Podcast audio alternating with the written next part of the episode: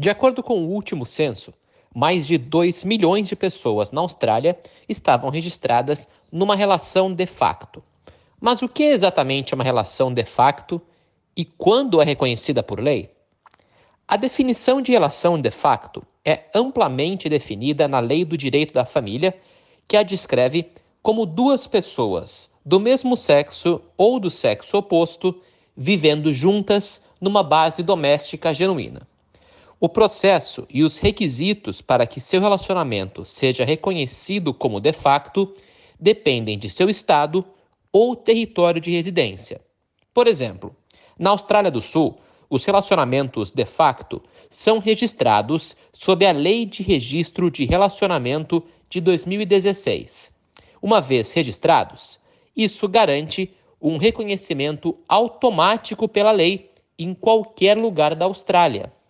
Nicole Evans, advogada de Sydney com experiência em direito de família, destaca alguns dos benefícios de registrar seu relacionamento de facto. Abre aspas. Em primeiro lugar, proporciona um reconhecimento automático da lei de que eles estão em uma relação de facto. Assim, não há necessidade de provar isso em primeira instância.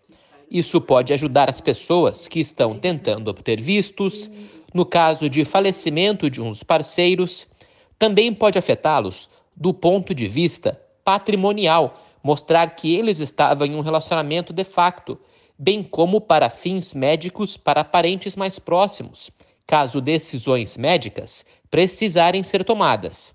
Fecha aspas. Evans explica que o registro de uma relação de facto também é relevante do ponto de vista legal da parentalidade, especialmente para casais do mesmo sexo. Abre aspas. Particularmente para as mulheres, a lei do direito da família exige que a mãe não biológica seja reconhecida como o outro progenitor legal. Isso significa que ambas as partes devem ter uma relação de facto no momento da concepção da criança. Assim, o registro da relação de facto proporciona esse estatuto jurídico automático. Fecha aspas. Nos casos de separação, em que a relação não está registrada e um dos dois ex-companheiros apresenta uma reclamação em tribunal, como por exemplo para a divisão de bens ou a manutenção do parceiro, vários fatores são considerados para determinar se existe uma relação de facto. Esses fatores incluem a duração da relação, a sua reputação pública, quaisquer finanças conjuntas, a presença de uma relação sexual e se o casal mora junto ou não. De acordo com Evans, os critérios em que o tribunal se baseia dependem de cada caso específico. Ela descreve alguns equívocos comuns sobre o que constitui uma relação de facto. Abre aspas. Muita gente pensa que é preciso estar em um relacionamento de dois anos para ser de facto, e isso não é verdade. Muitas pessoas pensam que se está em um relacionamento de facto, depois de dois anos, de repente tem direito a 50% dos bens da outra pessoa. Mais uma vez, isso não é verdade. Muitas pessoas também pensam que é preciso morar junto para ter um relacionamento de facto, o que também não é verdade.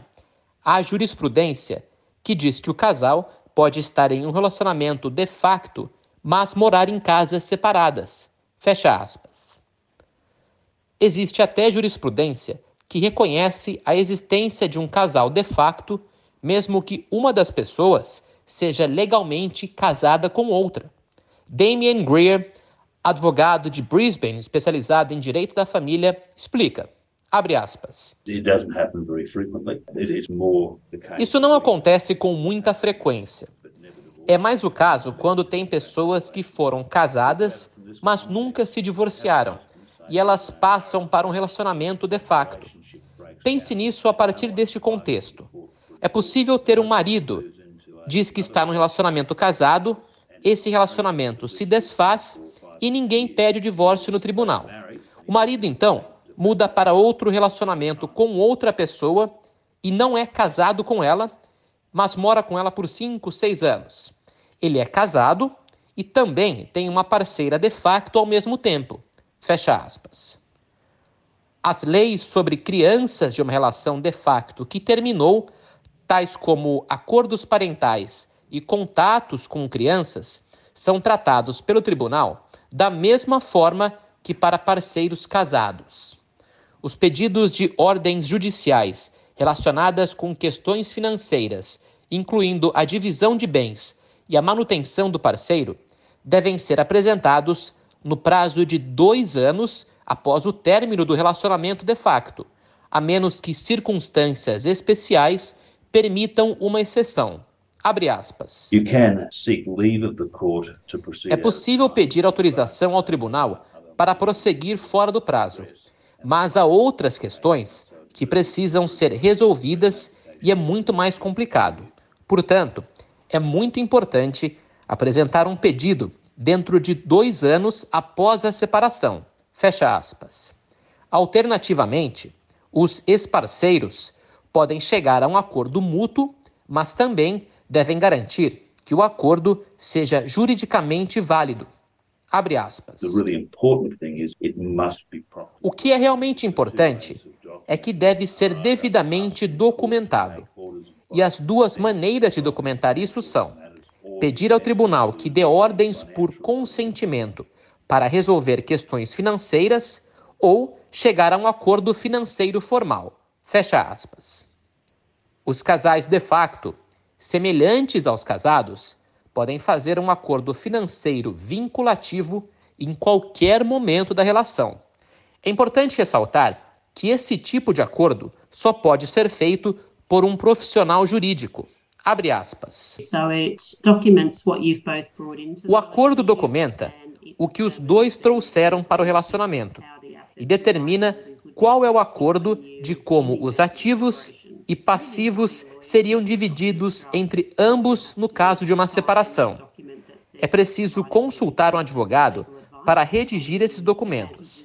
O advogado deve assinar um documento afirmando que lhe forneceu aconselhamento jurídico independente sobre as vantagens e desvantagens de realizar este tipo de acordo. Fecha aspas.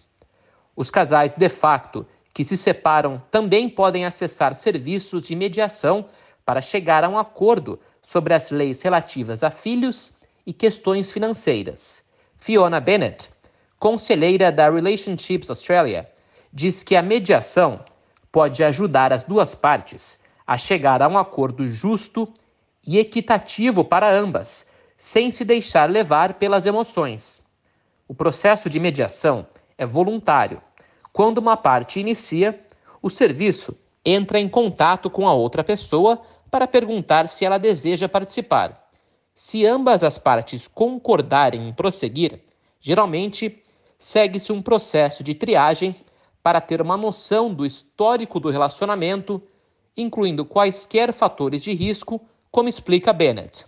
Abre aspas. O que queremos fazer é ter certeza de que podemos realmente rastrear e entender se essas duas pessoas conseguirão sentar-se na mesma sala ou, se não puderem sentar-se na mesma sala, poderão pelo menos se comunicar através de um mediador. Nós realmente avaliamos os riscos para que possamos ter certeza de que qualquer sinal de violência familiar e doméstica ou tipo de controle coercitivo seja conhecido antes do início do processo de mediação. Fecha aspas. Em última análise, o benefício para os casais separados que recorrem à mediação é que podem tentar resolver os assuntos pendentes de uma forma pacífica Abre aspas.